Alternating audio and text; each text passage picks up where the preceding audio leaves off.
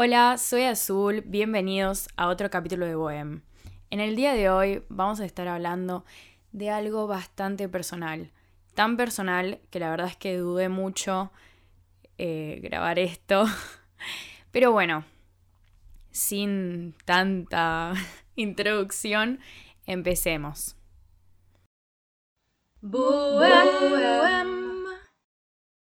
Bueno, como siempre arranco todo con un bueno. Me gustaría pensar que es porque soy súper positiva, lo cual lo soy. Pero bueno, otra vez bueno. Estoy diciendo bueno demasiado y además estoy dando vueltas porque no quiero arrancar a hablar de esto, aunque me muero por arrancar a hablar de esto. Así que bueno, otra vez. Para los que me conocen y ya lo saben, eh, esto no es ninguna noticia nueva, pero para mis oyentes que no me conocen personalmente, eh, yo nací en Buenos Aires, más precisamente en Recoleta. Soy argentina y me encanta decirlo y me encanta estar orgullosa de serlo. Y a los dos años de edad eh, me tuve que mudar a Como, Italia, por el trabajo de mi papá, ya que bueno, yo nací en el 2001, entonces había bastantes problemas económicos en el país y mi papá empezó a buscar trabajo afuera y consiguió uno en Italia.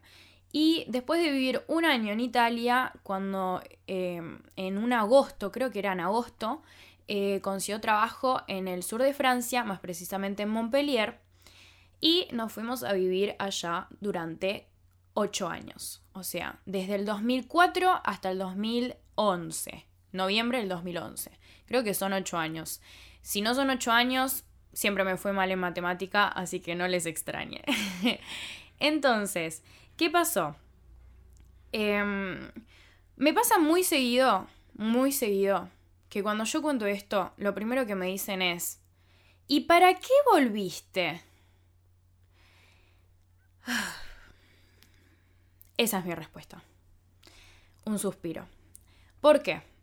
Porque es típico del argentino, pero es típico, es típico, ¿eh?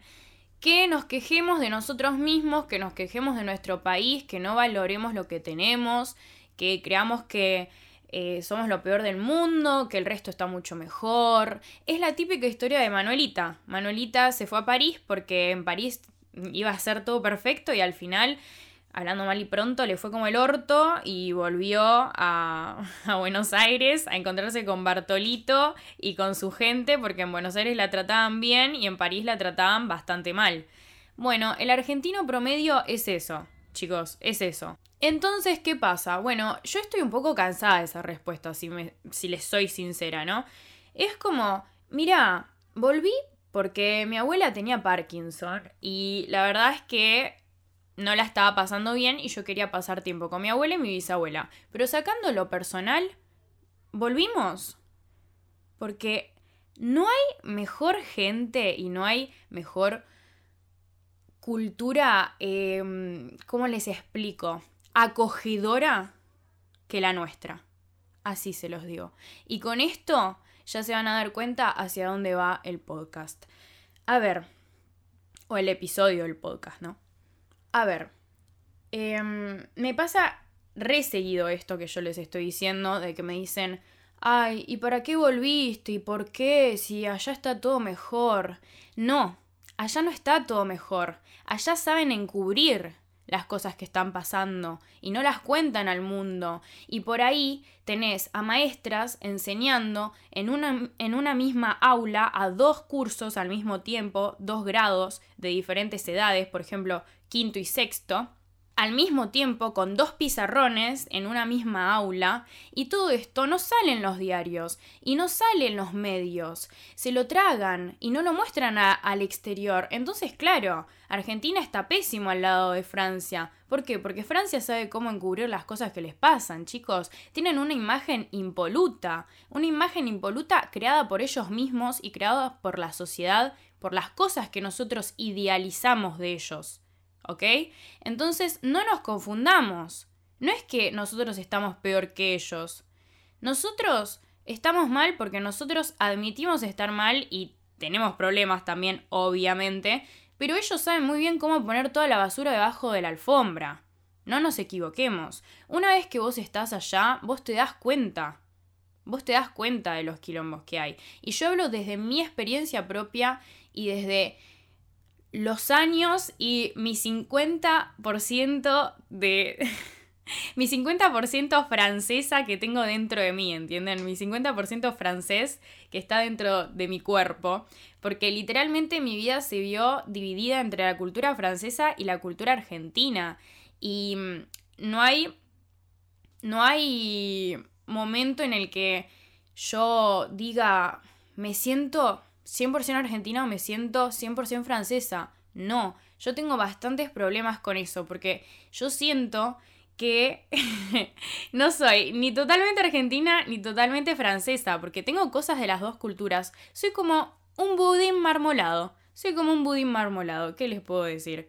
Entonces, bueno, me cuesta bastante em, toda esta visión que tiene el argentino, el porteño, etcétera, de nosotros mismos, porque me duele, porque me toca, me toca justo en el fondo, en el corazón, en, en, mi infancia me remonta a que en todos mis cumpleaños, yo se lo juro por Dios, en todos mis cumpleaños que yo recuerde, cada vez que estaba por soplar la velita, yo pedía volver a Argentina.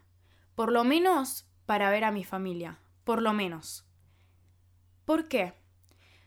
Porque, chicos, la gente que tenemos acá es de oro. Chicos, vos te perdés en, no sé, en el medio de la General Paz y no sabes dónde mierda estás y le preguntas al canillita y el canillita te tranquiliza, te da un vaso de agua, te convida un mate y si querés también una factura y después te dice cómo ir.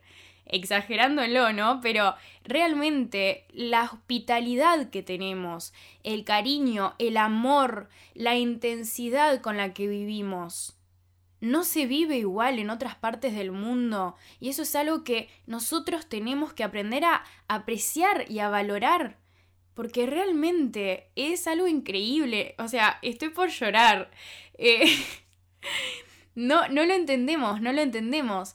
Y yo no les voy a mentir, yo cada vez que la pasaba mal acá en Argentina por problemas personales que me pasaron, por diferentes cuestiones que yo estuve muy mal, em, psicológicamente, por cuestiones que me desbordaban, que no eran parte de mí y, bueno, que me pasaron, como cualquier adolescente, en mi adolescencia tuve varios de estos episodios, yo decía, me quiero volver a Francia, me quiero volver a Francia, quiero volver a Montpellier, quiero volver a, bueno, lo voy a pronunciar bien, quiero volver a Montpellier, o sea, eh, no quiero seguir acá, no quiero seguir acá, no lo soporto más, no soporto más esta ciudad, no soporto más la gente, todos me tratan mal, no sé qué.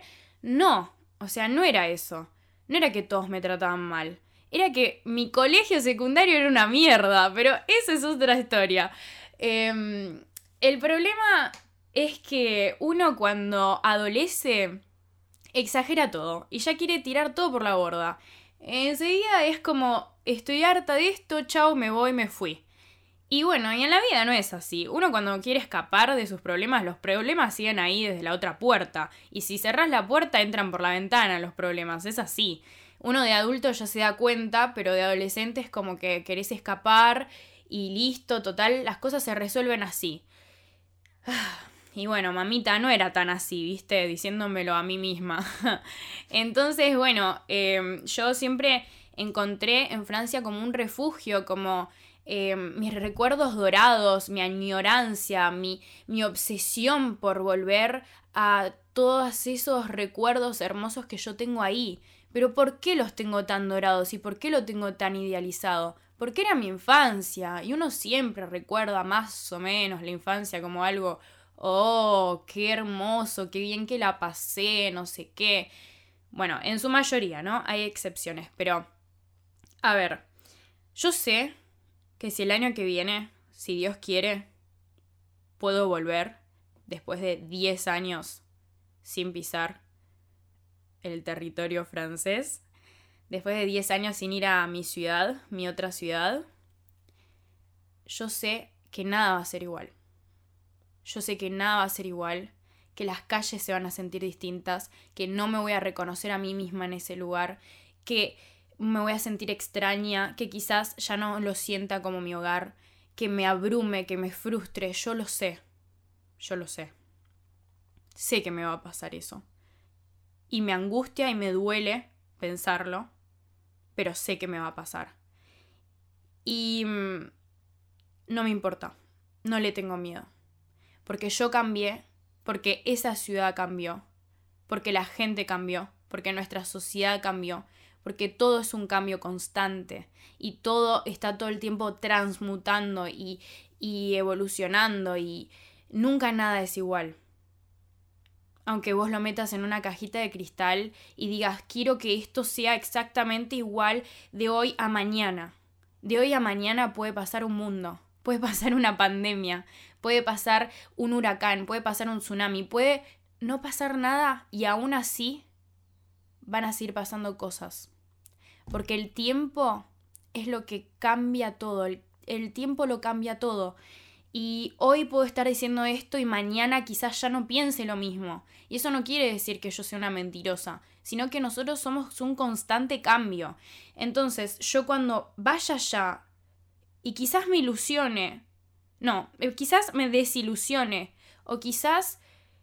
No, o quizás encuentre, me enamore de nuevo de la ciudad. Nunca dejé de estar enamorada, pero era como un amor que vos, bueno, lo, lo dejás ahí, como... Mm, y, cada vez que aparece decís, mm, vos decís, ya cortamos hace como cinco años, ¿entienden? Entonces, digamos que ese amor por Montpellier nunca se va a ir, porque es parte de mí, porque fue mi infancia, porque yo amo la cultura francesa, porque la cultura francesa es parte de mí, porque yo me siento francesa, realmente me siento francesa porque tengo muchas cosas que son muy propias de la cultura y porque cuando canto en francés, por ejemplo, no tengo no tengo el mismo sentimiento que cuando yo canto en español.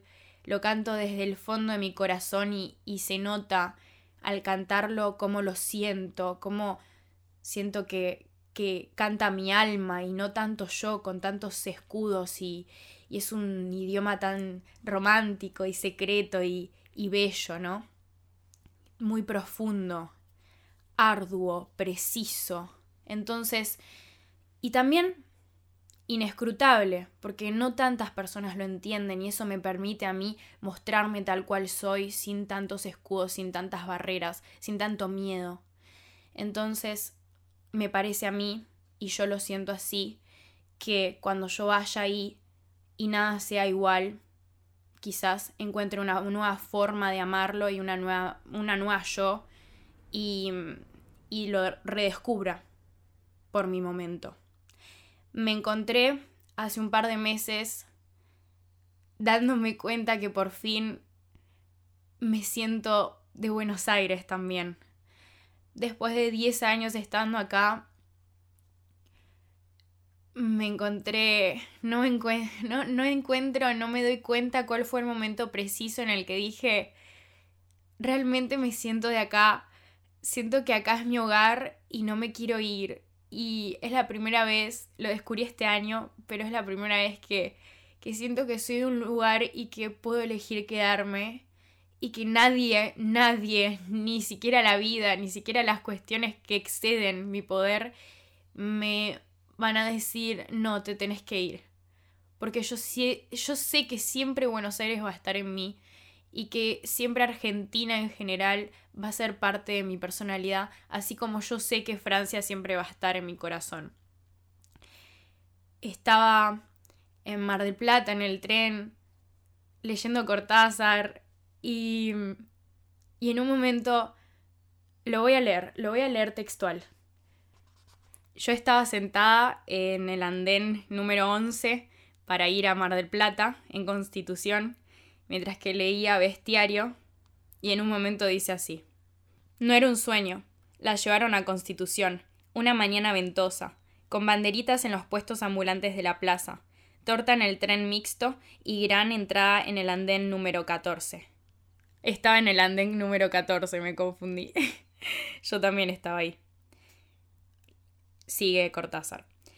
La besaron tanto entre Inés y su madre que le quedó la cara como caminada, blandada y oliendo a rouge y polvo Rachel de Coty.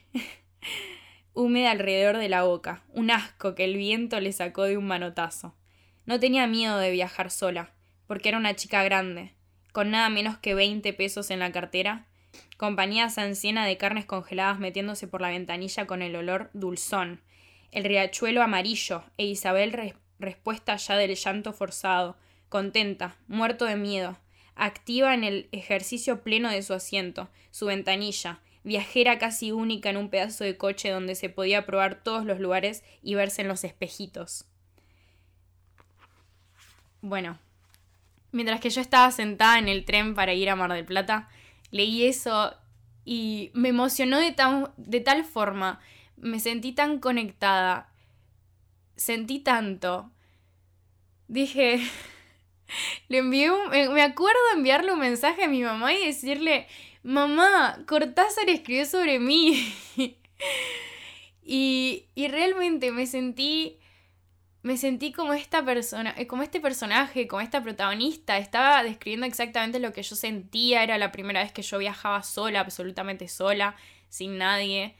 Y, y bueno, yo sentí esa conexión. Y creo que mi conexión con Buenos Aires y mi amor por Argentina, además de mi familia y de todo, yo creo que fue mucho por esto. Por romantizar y por leer grandes autores nuestros que me hicieron amar, amar la ciudad en la que yo vivo y decir, wow, yo soy de acá.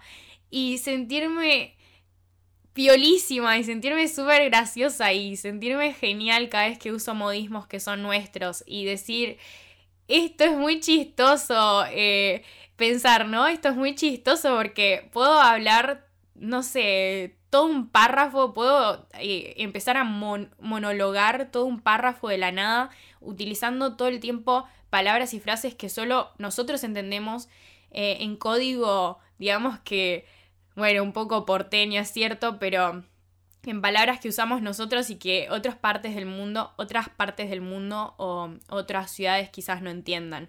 Y eso me hace sentir que soy de acá y eso me hace eh, tener este sentimiento de pertenencia después de 10 años viviendo acá y sintiéndome incomprendida, em, que yo digo, no lo puedo creer, o sea, no lo puedo creer, estoy tan feliz de por fin sentirme de un lugar y, y la verdad es que justamente por eso, por eso, por eso volví, por eso volví, porque yo tenía que volver y porque yo me siento de los dos lugares, pero realmente ahora mismo les puedo decir que me siento un 70% argentina y un 30% francesa, para serles honesta.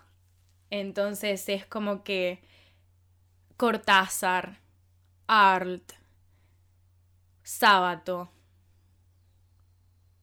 ellos con sus grandes historias y con su gran amor. Hay también Manuel Puig, obvio. Ellos, con sus grandes historias y con su gran amor por Argentina, por Buenos Aires, por nosotros, por nuestra cultura, por cómo lo transmiten, hicieron que yo me di cuenta de lo que valemos. Yo ya me daba cuenta, pero me di cuenta de lo que vale nuestra cultura y nuestra forma de ver la vida. Por ejemplo, voy a leer un extracto de El juguete rabioso de Roberto Arlt. perdón, me recuesta Arlt. Em, porque me parece excesivamente necesario. Página 105 del juguete rabioso si tienen la edición de Salim. Dice así. Anochecido llegué al palomar. Al preguntarle por él, un viejo que fumaba sentado en un bulto bajo el farol verde de la estación con un mínimo gasto de gestos, me indicó el camino entre las tinieblas. Comprendí que me las había con un indiferente. No quise abusar de su parquedad, sabiendo casi tanto como antes de interrogarle. Le di las gracias y emprendí el camino. Entonces el viejo me gritó Diga, niño, ¿no tiene diez centavos? Pensé no beneficiarlo, más reflexionando rápidamente me, dije que si Dios existía, podría ayudarme con mi empresa como yo lo hacía con el viejo, y no, sin secreta pena, me acerqué para entregarle una moneda. Entonces el andrajoso fue más explícito. Abandó el bulto y con tembloroso brazo extendido hacia la oscuridad señaló. Vea, niño, siga derechito, derechito y a la izquierda está el camino de los oficiales. Caminaba. El viento removía los follajes resecos de los eucaliptus y cortándose en los troncos y los altos tilos del telégrafo, silbaba ululante.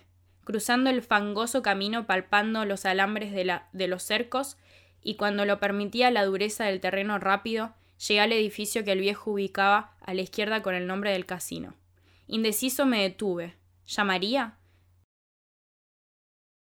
En el juguete rabioso, por ejemplo, Roberto Art en este fragmento describe el Palomar, barrio que está muy cerca de donde yo vivo y en el cual caminé y atravesé por toda mi adolescencia, por todos estos lugares que él está describiendo. Ese colegio militar, esos faroles, ese campo. Entonces, yo cuando, mientras que yo estaba leyendo esto, yo estaba, como decimos, en una, en una, porque yo leí esto y yo decía, no, no me la contés, no me la contés que me están describiendo el lugar donde tengo que pasar todos los días para ir al colegio. O sea, yo estaba maravillada. Entonces me agarró una emoción inexplicable, como yo era el meme de Joey de Friends cuando se señala a él mismo en la tele. si no vieron Friends, lo tienen que ver. Pero bueno, Joey en ese capítulo, eh, él aparece por primera vez en la televisión y él es actor, entonces de la emoción, él se saca una foto señalándose a sí mismo y sonriendo. Bueno, me sentí así, chicos. Me sentí así. O sea, yo era, estaba en mi momento culmine de fama. Eh, dije, alguien conoce a mi barrio. Y lo más interesante, alguien describe cómo era mi barrio en los 50. No, no, no, yo no les explico. O sea, yo estaba allá arriba. Y mm, bueno, mi, mi profesora de, de literatura Melina Lanzi, si estás escuchando esto, te adoro, gracias por transmitirme tu amor por la literatura, que ya tenía, por cierto, pero vos solo lo acentuaste todavía más.